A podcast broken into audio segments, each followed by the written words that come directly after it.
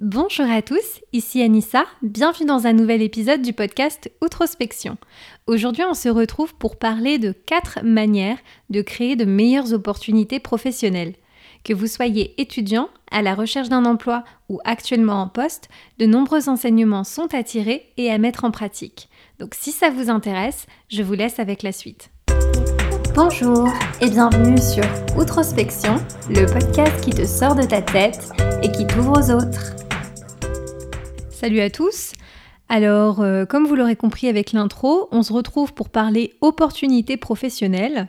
Et je dois admettre que à l'aube de mes 30 ans, euh, je suis en pleine rétrospective de la dernière décennie et je dirais même de la décennie précédente puisque euh, j'ai commencé à travailler à l'âge de 14 ans voilà, premier premier petit job, c'était vraiment très très jeune, très très tôt, puisque voilà, j'avais pas vraiment d'argent de poche, donc moi j'ai commencé assez jeune à proposer euh, voilà mes services euh, pour faire euh, tout ce qui était aide à domicile, et donc le premier petit job que j'ai décroché, en fait, c'était pour faire le ménage, faire leur passage chez une dame qui était très occupée, et ça a été comme ça le moyen principal que j'ai eu pour gagner un peu d'argent de poche. Et après, je me suis jamais, jamais arrêtée donc jusqu'à l'âge de 16 ans où là j'ai pu avoir des, vrais boulots avec des contrats, tout ça. Mais c'est vrai que euh, dès que j'avais une occasion en fait de faire un petit job, d'aller promener les chiens de quelqu'un, de faire du babysitting, etc., je ne me suis jamais arrêtée. Et puis euh, évidemment, euh, j'ai eu la période des études, donc j'ai toujours travaillé en parallèle et jusqu'à ce que j'arrive finalement à, l'obtention de mes diplômes et que je puisse voler de mes propres ailes et adopter la carrière que, que je voulais mener. Mais en attendant, ces presque 15 ans d'expérience m'ont permis de tirer certains enseignements qui, je pense, peuvent être aussi euh, utiles en final, qu'on soit dans cette position d'être un, jeune demandeur d'emploi ou bien qu'on soit actuellement en poste et qu'on se dise ouais, peut-être que j'aspire à de meilleures opportunités professionnelles, peut-être que j'ai envie de changement, peut-être que j'ai envie de, viser quelque chose d'autre ou simplement de me reconvertir professionnellement. Alors, je vous ai préparé euh, des petites notes, puisque euh, moi-même je me suis posé ces questions-là. Qu'est-ce que j'ai appris finalement du monde du travail, que ce soit dans mes petits jobs euh, alimentaires ou bien euh, d'argent de poche ou quoi que ce soit, jusqu'à maintenant, aujourd'hui, où, vraiment je, mène plutôt une carrière professionnelle dans mon domaine, voilà, dans, un domaine qui me plaît, etc. Et je pense que la toute première leçon, la toute première manière en fait pour créer de meilleures opportunités professionnelles, c'est de ne pas avoir peur de viser en dehors de sa ligue. Je sais pas si ça vous parle, cette, euh, cette expression, cette notion de, considérer qu'en fait, on, on, a chacun des ligues et qu'il euh, y, y, a des endroits qu'on ne peut pas se permettre d'atteindre parce que c'est au-dessus, c'est au-dessus de nous, c'est au-dessus de nos capacités, c'est au-dessus de notre niveau. Et donc, il y a des gens qui vous feront toujours penser que vous appartenez à une ligue en particulier et que vous devez bien rester sagement dans votre ligue. Et moi, aujourd'hui, je suis là pour dire que c'est pas vrai et qu'il faut surtout pas avoir peur, justement, d'aller au-delà de sa pseudo-ligue et d'aller viser justement des opportunités qui sont pas, on va dire, de prime abord accessibles. Accessibles parce que euh, euh, peut-être vous n'êtes pas de ce monde, peut-être que vous n'avez pas euh, de contact, de réseau, ou bien que c'est un poste avec des responsabilités que vous n'avez jamais occupées auparavant. Et moi, on va dire que cette croyance de viser en dehors de sa ligue, elle a commencé super tôt.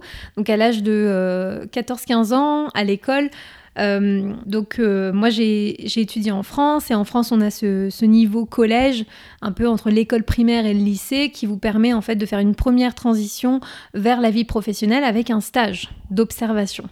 Et je me souviens que moi j'ai toujours été passionnée de radio, je l'ai répété dans de nombreux épisodes, mais euh, voilà, ça a été ma passion première. J'ai écouté beaucoup beaucoup beaucoup la radio étant plus jeune, c'était ma petite bouée en fait, comme ça je, je me rattachais énormément à ça et je me disais oh la vache, quand j'aurai l'occasion de faire un stage, je veux aller travailler à la radio.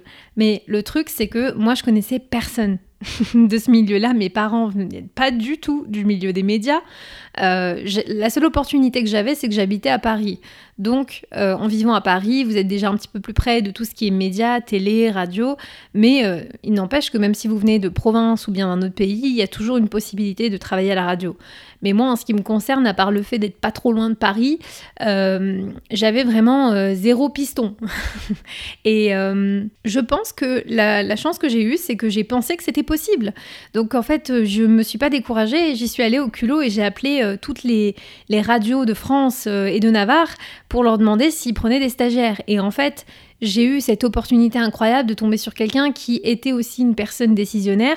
Ça, c'est pas toujours le cas, je l'admets, mais le fait est que j'y suis allée un peu en, fonceuse, comme ça, du haut de mes 14 ans, et euh, je suis tombée sur une personne qui euh, travaillait euh, bah, à la fois pour le groupe RTL à Paris et donc chez Fun Radio et on s'est très bien entendu. Je pense qu'elle n'avait pas l'habitude qu'une petite jeune voilà appelle pour elle-même, appelle pour son stage à elle, que je sais pas curiosité, pitié, tout ce que vous voulez. En tout cas, elle m'a laissé l'opportunité de venir faire mon stage à la radio. Donc j'ai commencé toute jeune chez Fun Radio. Donc pour ceux qui connaissent pas, c'est une radio euh, assez, euh, on va dire, euh, jeune, voilà, un peu pop, un peu électro, tout ça. Et c'est la radio qui a comme, qui avait à l'époque, en tout cas, je sais pas quelle est la vision des gens de Fun Radio maintenant, mais qui avait quand même bonne réputation d'être la radio. Bah, c'est fun, quoi. C'est Fun Radio. Donc moi, j'étais aux anges et je me suis dit, en fait, je crois que ce premier épisode de ma vie où j'ai réussi à atteindre un truc qui était pas évident. Tout le monde me demandait mais comment t'as fait? Tu vas chez Fun Radio? Waouh, c'est fou. Et la plupart de mes camarades à l'époque faisaient des stages dans les entreprises des parents. Et moi je me disais toujours mais moi c'est la radio que je veux faire, c'est mon rêve, je veux être à l'antenne, etc. Bon, le fait est que à cet âge-là, je n'ai euh, je n'ai pas été à l'antenne, hein, clairement, c'est pas du tout ce que j'ai fait dans mon stage, mais j'ai pu voir de mes propres yeux ce que c'était que cet environnement professionnel qui me faisait rêver, et, euh, et je pense que ça a conditionné après toute ma vie tous mes choix professionnels. Et donc, j'ai envie de dire aux gens, n'ayez pas peur de viser en dehors de votre ligue parce que c'est possible. Vous pouvez vous-même finalement atterrir dans des trucs où vous vous dites, non mais jamais de la vie je pourrais bosser là, jamais ils prennent pas de gens comme moi, de là où je viens, j'ai pas les connaissances, j'ai pas le, réseau, etc. En fait, je me dis, Qu'est-ce qu'on perd à tenter Qu'est-ce qu'on perd à essayer en fait? Rien. Donc il faut vraiment y aller. Après, la particularité, c'est que euh, il faut y aller pour soi. Donc euh, quand on n'a pas le réseau, etc., on a tendance à dire ouais, toi tu veux pas essayer de m'arranger le coup. Mais je pense que quand il s'agit de son avenir professionnel, il faut prendre les devants et il faut prendre ses responsabilités. Donc euh, j'ai encore un autre exemple très personnel aussi, encore une fois, mais pour ceux qui ne le savent pas, je suis allée vivre pendant une année en Australie et là-bas c'était pour moi plus que jamais évident que j'avais pas, comment dire, personne ne m'attendait, personne n'allait me favoriser plus que euh, un ou une australienne. Euh, et en fait, j'y suis encore une fois allée au culot en me disant que c'était possible. Je me suis dit, bah après tout, j'ai un visa de travail, qu'est-ce qui m'empêche d'aller vraiment viser des boîtes euh, dans mon domaine euh, et, en pensant que c'était possible en fait, en me disant bah il y a peut-être moyen que ça marche. Et donc encore une fois, je suis partie en dehors de ma ligue parce que moi j'avais une pas mal d'expérience à l'époque dans tout ce qui était hospitality jobs. Donc moi comme j'ai fait beaucoup de petits jobs, euh, voilà étudiant pendant toute mon adolescence jusqu'à l'âge adulte, j'avais un bon CV dans toute la partie vraiment accueil, vente, commerciale, etc. Mais j'avais un plus petit CV dans mon domaine puisque je venais tout juste de commencer ma carrière euh, vraiment dans tout ce qui était euh, marketing, communication, branding. Et donc j'étais un peu euh, finalement impressionnée. J'aurais pu me dire non, joue la safe, reste dans ta ligue. Va chercher un job dans un restaurant, dans un bar, va faire du fruit picking, au moins là tu te mets pas trop de pression. Et en fait, j'ai accepté de me dire bah vas-y quand même en fait tu connais personne mais tu vas tenter tu vas tu vas un petit peu forcer des portes et on va voir jusqu'où ça te mène et c'est vrai que hum, ça m'a semblé complètement en dehors de ma ligue parce que je me suis retrouvée dans des entretiens avec des personnes qui là t'enchaînent. C'est le milieu du travail, donc là c'est vraiment ambiance bureau et euh, t'as pas intérêt à te foirer en entretien parce que euh, voilà, on va vraiment te juger sur comment tu t'exprimes, comment tu es écrit. Et moi, tout impressionnée, je me disais mon Dieu, mon Dieu. Et en fait, euh, j'ai visé en dehors de ma ligue, ça m'a pas rapporté tout de suite des contrats. Donc j'ai eu par contre beaucoup d'entretiens et les entretiens pour moi c'était une chance rêvée de pratiquer et de me présenter et de répéter mon, speech à chaque fois pour devenir meilleur au fur et à mesure des entretiens. Et euh, je pense que c'est aussi un conseil pour euh, ceux qui visent en dehors de leur ligue, c'est que Peut-être que ça va pas marcher du premier coup, peut-être que vous n'allez pas tout de suite avoir le job, euh, l'opportunité rêvée, mais prenez chaque euh, petite opportunité comme une chance euh, d'atteindre finalement l'opportunité qui sera faite vraiment pour vous. Et de pas se dire mince ça n'a pas marché, j'ai tenté en dehors de ma ligue, machin, mais au final c'est de la connerie, ça marche pas c'est de la répétition, c'est de l'entraînement, c'est euh, de la persévérance. Et euh, moi, en ce qui me concerne, je sais que euh, j'ai réussi à décrocher plus qu'un job vraiment dans mon domaine en Australie, dont un qui m'a laissé tomber à la dernière minute. Et je pense que ce petit, cette petite déconvenue, en fait, m'a donné encore plus de force pour aller chercher encore plus loin et encore mieux. Donc, ne pas se décourager et surtout ne pas avoir peur finalement d'aller là où on n'est jamais allé, là où on n'a pas de famille qui peut nous aider, qui peut nous donner un recul. voilà c'est sûr que euh, moi je suis vraiment une fervente de ça. N'ayez pas peur. Ensuite, deuxième manière de se créer de meilleures opportunités. Eh bien, ça va revenir à ce que je disais précédemment, mais je pense qu'une euh, autre manière en fait de se créer de meilleures opportunités, c'est tout simplement d'être euh, créateur de sa chance. Alors, créateur de sa chance, qu'est-ce que j'entends par là? Bah, C'est en fait tout simplement d'être un, créateur d'opportunités. donc, comme vous vous doutez bien, parfois la meilleure opportunité professionnelle, bah, on l'a pas là sous, la main, elle n'existe pas, elle n'a pas été encore créée, elle n'est pas disponible, ou en tout cas, on n'en a pas encore eu vent. Moi, je suis une fervente euh, supportrice qu'on peut se créer aussi ces opportunités. Euh, j'entends par là que la plupart des jobs que j'ai décrochés dans ma vie, c'était sur base de candidatures spontanées. Donc euh, moi, j'ai rarement en fait euh, postulé à un job qui était déjà là, tout beau, tout propre, tout prêt à, m'attendre, les bras ouverts.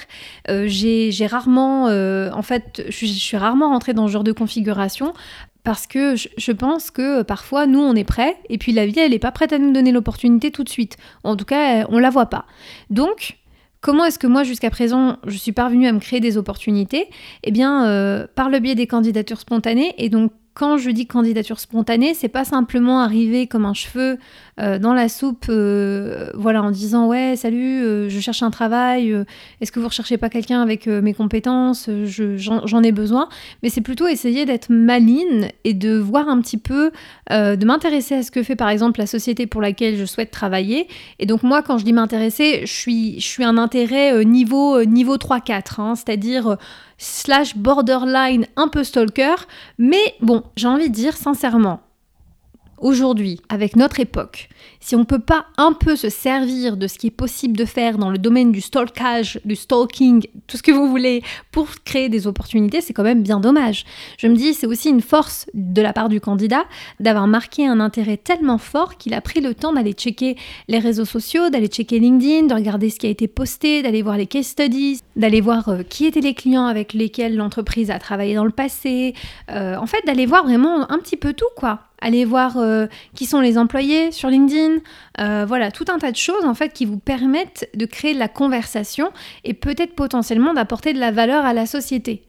Donc plutôt que simplement se dire bon bah pour le moment je vais sur tous les sites d'emploi, je regarde sur LinkedIn, autour de moi j'ai demandé mais personne recherche, bah de se dire je vais regarder une boîte qui m'intéresse. Donc comme je disais tout à l'heure, même si elle est en dehors de votre ligue, même si elle n'est pas près de chez vous, même si euh, ça semble presque inatteignable et d'aller voir un petit peu euh, là où vous, vous pouvez créer une opportunité, là où il y a du potentiel et là où vous allez pouvoir apporter de la valeur.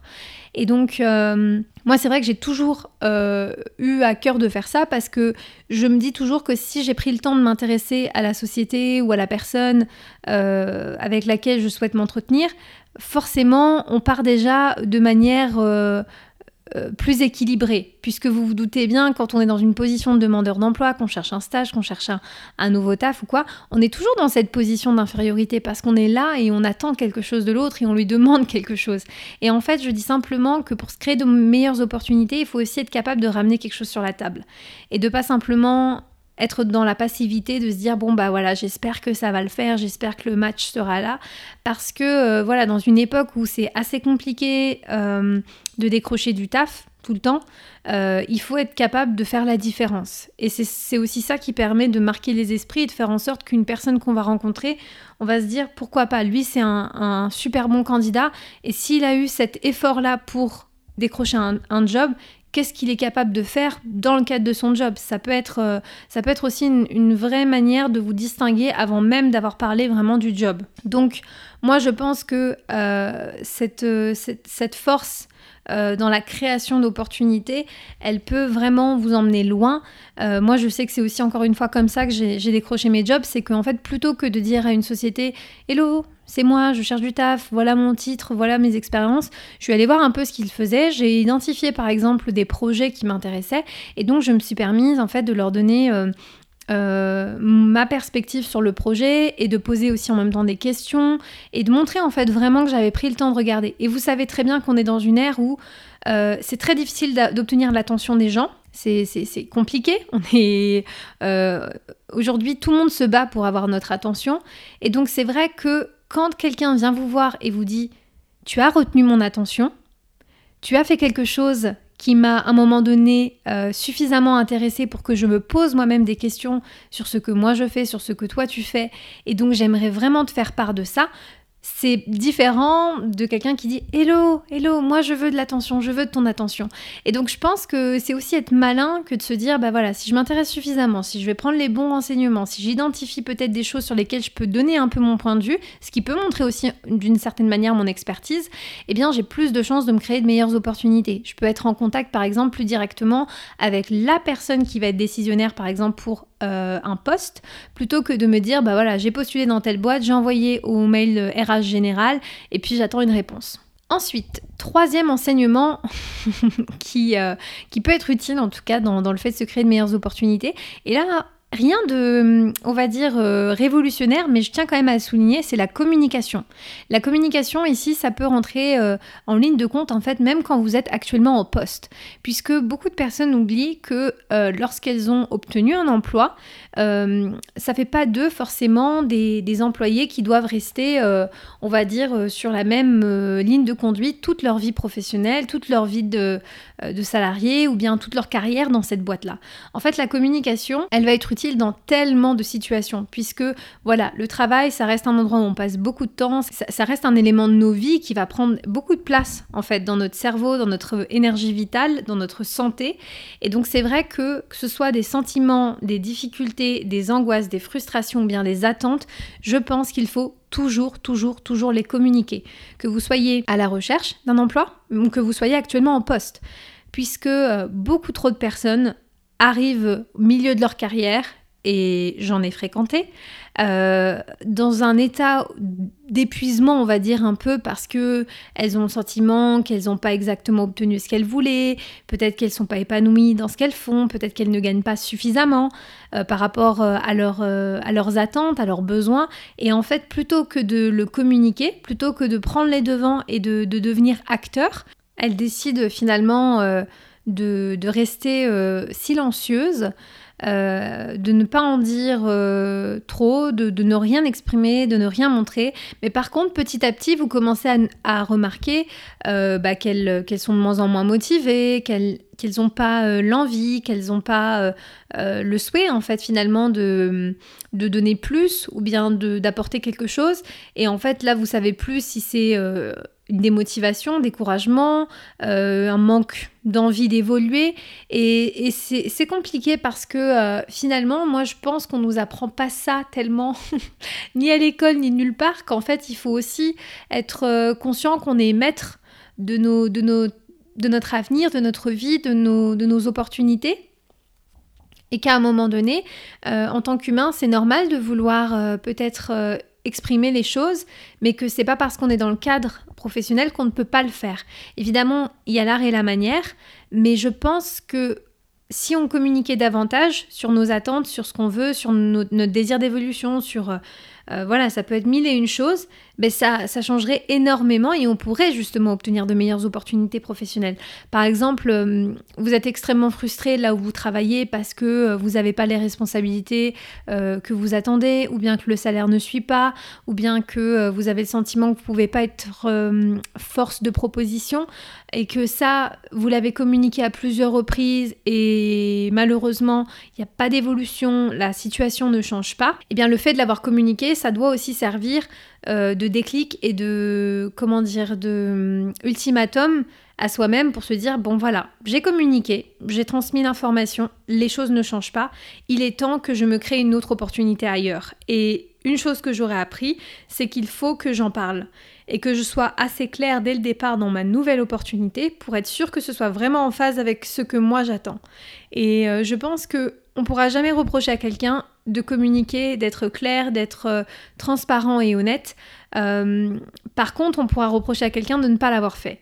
Et euh, si demain vous êtes dans une société qui n'est pas en phase avec ces valeurs de communication, de, de parole plus libre sur des éléments qui peuvent vous déranger, etc., eh bien tout simplement c'est aussi le signe que c'est pas forcément la bonne société. Moi je sais que si on recherche du travail, euh, je pense que c'est important d'être honnête face à la personne. Euh, euh, qui vous reçoit par rapport à, comment vous vous voyez évoluer, même si on, parle encore une fois de quelque chose d'hypothétique, que vous n'êtes pas encore dans cette société ou quoi que ce soit, mais tout simplement pour être sûr que le, match il soit réciproque, même si on est dans une position de recherche ou bien employé, je pense que on est en droit de pouvoir communiquer librement, en tout cas ses émotions, ses frustrations, et ça a sa place à mon sens dans le monde du travail, puisque on voit bien que les personnes qui ne le font pas ont plus de tendance à tomber euh, dans des burn-out, à tomber en dépression, à être malade ou alors à avoir des réactions qui peuvent sembler euh, complètement euh, incontrôlées et, et c'est pas ça qu'on veut au final. Donc moi je reste convaincue que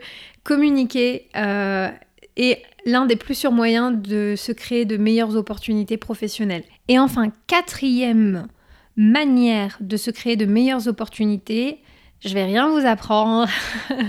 le réseau, c'est super important et ça on le dit jamais assez en réalité.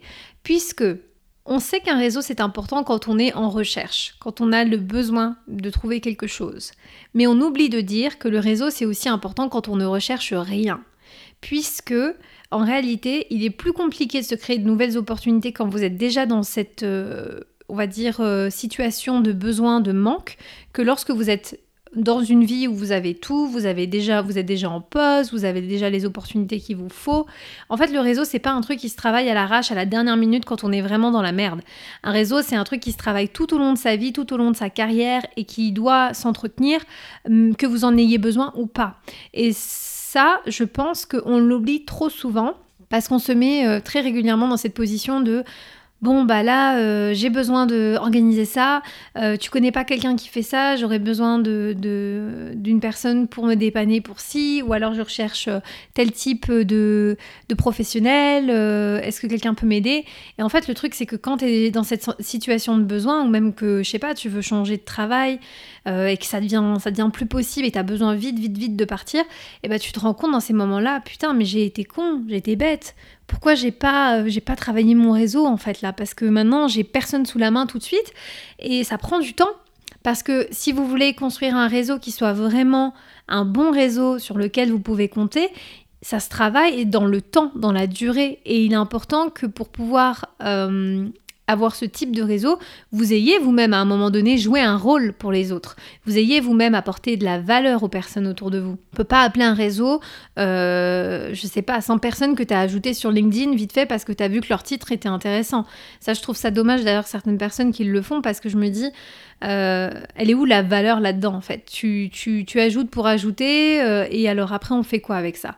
Et je trouve ça dommage. Moi je suis vraiment plus une approche qualitative, même si le, même si le réseau est plus petit, j'encouragerais je, les personnes euh, pour se créer de meilleures opportunités à simplement s'intéresser aux autres, aller s'intéresser à ce qu'elles font, ces autres personnes, et aussi à, pourquoi pas, proposer de manière assez proactive et désintéressée euh, des services, de, l'aide, de l'écoute, du temps, de l'attention. En fait, toutes ces choses qui aujourd'hui sont des denrées rares, moi, j'inviterai toutes les personnes qui ne sont pas actuellement à la, en recherche ou euh, dans le besoin à le faire puisque euh, c'est là où on voit tout le pouvoir du réseau, c'est que le jour où vous en avez besoin, c'est là que ce réseau peut être activé, peut être euh, finalement efficace et permettre des choses incroyables. Mais je pense que tant qu'on n'a pas compris à quel point le réseau doit être quelque chose qui se travaille dans la durée, sur le temps, et peu importe sa situation, et plus on, peut finalement s'en mordre les doigts le jour où on en a besoin. Et donc je pense que euh, le réseau, c'est avant tout quelque chose qui doit être euh, créer de manière désintéressée. Voilà, peut-être que des personnes ne seront pas d'accord avec moi et se diront bah non, c'est pas ça, on vit pas dans le monde des bisounours. Mais c'est vrai que moi j'ai une vision très. Euh, je crois que j'ai une vision assez humaine de ce qu'est un réseau. Et moi je vois pas le réseau comme un ensemble de personnes dont je peux tirer parti quand j'en ai besoin, mais je vois ça comme euh, des personnes avec lesquelles je connecte vraiment à des niveaux différents, mais en tout cas des personnes dont j'ai l'envie profonde euh, d'aider et de pouvoir écouter et conseiller aux besoins. Et en retour, comme on a cette connexion profonde, ces personnes sont également susceptibles d'en faire autant si moi j'en ai le besoin. Mais je pense que avant de vouloir obtenir quelque chose des gens, il faut être capable d'abord de donner. Et euh, vous remarquerez, je sais pas si autour de vous vous êtes entouré de gens qui donnent énormément. Moi j'ai l'impression d'être souvent quand je vois un peu sur LinkedIn des choses passer, même des, choses qui ne font pas partie de mon réseau directement, je me dis euh, on est beaucoup dans une dans une société dans une phase assez demandeur. Moi s'il te plaît, moi je veux ci moi je veux ça, moi je vends ci, moi je vends ça. Et c'est vrai que moi je suis dans cette approche vraiment, euh, euh, on arrête ce truc marketing commercial à deux balles et euh, on s'intéresse vraiment aux gens, à leur pain points, comme on dit. voilà, quelles sont les choses qui vraiment les dérangent au quotidien. Et en fait, c'est là où je me dis, encore une fois, ça revient un peu à mon deuxième point, mais c'est ok, je vais pouvoir peut-être peut-être potentiellement apporter de la valeur parce que j'ai suffisamment, j'ai passé suffisamment de temps à m'intéresser à ces personnes et, euh, j'aimerais pouvoir apporter une solution. Et euh, en fait, le truc, c'est que hum, quand vous apportez une solution de manière désintéressée, vous avez rien à gagner, vous avez rien à vendre, eh bien, c'est le réseau du coup peut, se montrer mais, mais, mais dix fois plus efficace. Donc, euh, donc ça, je le dirai jamais assez. Moi-même, je m'en suis rendu compte à plusieurs moments en étant dans le salariat que j'ai pas du tout travaillé le réseau parce que je me disais, après tout, j'ai déjà un boulot, j'ai ce qu'il me faut, j'ai mes, contacts, etc. Et je m'en suis à un moment donné mordu les doigts. Donc ça, c'est vraiment un conseil que je peux euh, euh, donner encore et encore. N'attendez pas d'avoir besoin d'un réseau pour commencer à créer un réseau et ne créez pas un réseau pour pouvoir utiliser les gens, mais créer un réseau pour apporter de la valeur à ce réseau. Dans un premier temps, la motivation, pour moi, ça doit vraiment rester celle-ci uniquement. Et pour conclure, tout simplement, je, dirais aussi que euh, parmi ces, enseignements pour se créer de meilleures opportunités, euh, un, peut-être une croyance euh, que j'aimerais partager, mais pour moi, dans le monde du travail ou dans, dans nos carrières, dans notre avenir professionnel, il n'y a rien d'irréversible. En fait, je pense que peu importe les études peu importe les jobs que vous avez faits, les, les, les, boulots, les personnes que vous avez rencontrées, les choses que vous avez accomplies, euh, on peut toujours se réinventer. Et euh, je pense que si aujourd'hui euh, vous expérimentez quelque chose qui ne vous rend pas heureux, qui ne vous épanouit pas, alors que pourtant c'est le plan de carrière idéal, hein, c'est tout été tracé, vous êtes au top du top de ce qu'on peut appeler succès, et qu'au fond de vous, vous pensez que vous n'êtes pas là où vous devriez être, euh, alors je, pense qu'il faut jamais oublier que on a toujours la capacité de se réinventer, on a toujours la capacité de se créer de nouvelles opportunités, de se, redévelopper et de grandir dans autre chose. Et notre seule limite, c'est nous-mêmes. Je vais le répéter à chaque épisode, mais j'y crois vraiment. Je pense que la connaissance de soi joue un rôle fondamental dans la création d'opportunités. Euh, euh, professionnel. En fait, plus on se connaît et plus on va shaper finalement les opportunités qui sont vraiment faites pour nous. Et donc je pense que tout le temps passé à investir en soi, investir dans l'acquisition de nouvelles compétences est euh, super important. Et euh, je pense que c'est le mot de la fin. En tout cas, j'espère que euh, vous aurez apprécié euh, le partage de ces différentes manières de se créer de meilleures opportunités professionnelles. Si vous, vous avez des conseils ou d'autres façons à suggérer, eh bien écoutez, je suis toute oui, toujours disponible sur les réseaux pour en discuter. Merci encore pour votre écoute et je vous dis à très vite dans un nouvel épisode. Hey, si vous êtes encore là, merci beaucoup pour votre écoute. J'apprécie énormément. Si vous avez aimé cet épisode, n'hésitez pas à le partager autour de vous pour donner plus de visibilité au podcast. Si vous souhaitez me contacter, vous pouvez m'écrire sur Instagram ou sur LinkedIn, ou mieux encore, vous pouvez vous abonner à ma newsletter sur le site outrospection.lu pour recevoir votre dose mensuelle d'inspiration, de motivation et connaître les derniers épisodes. Merci et à bientôt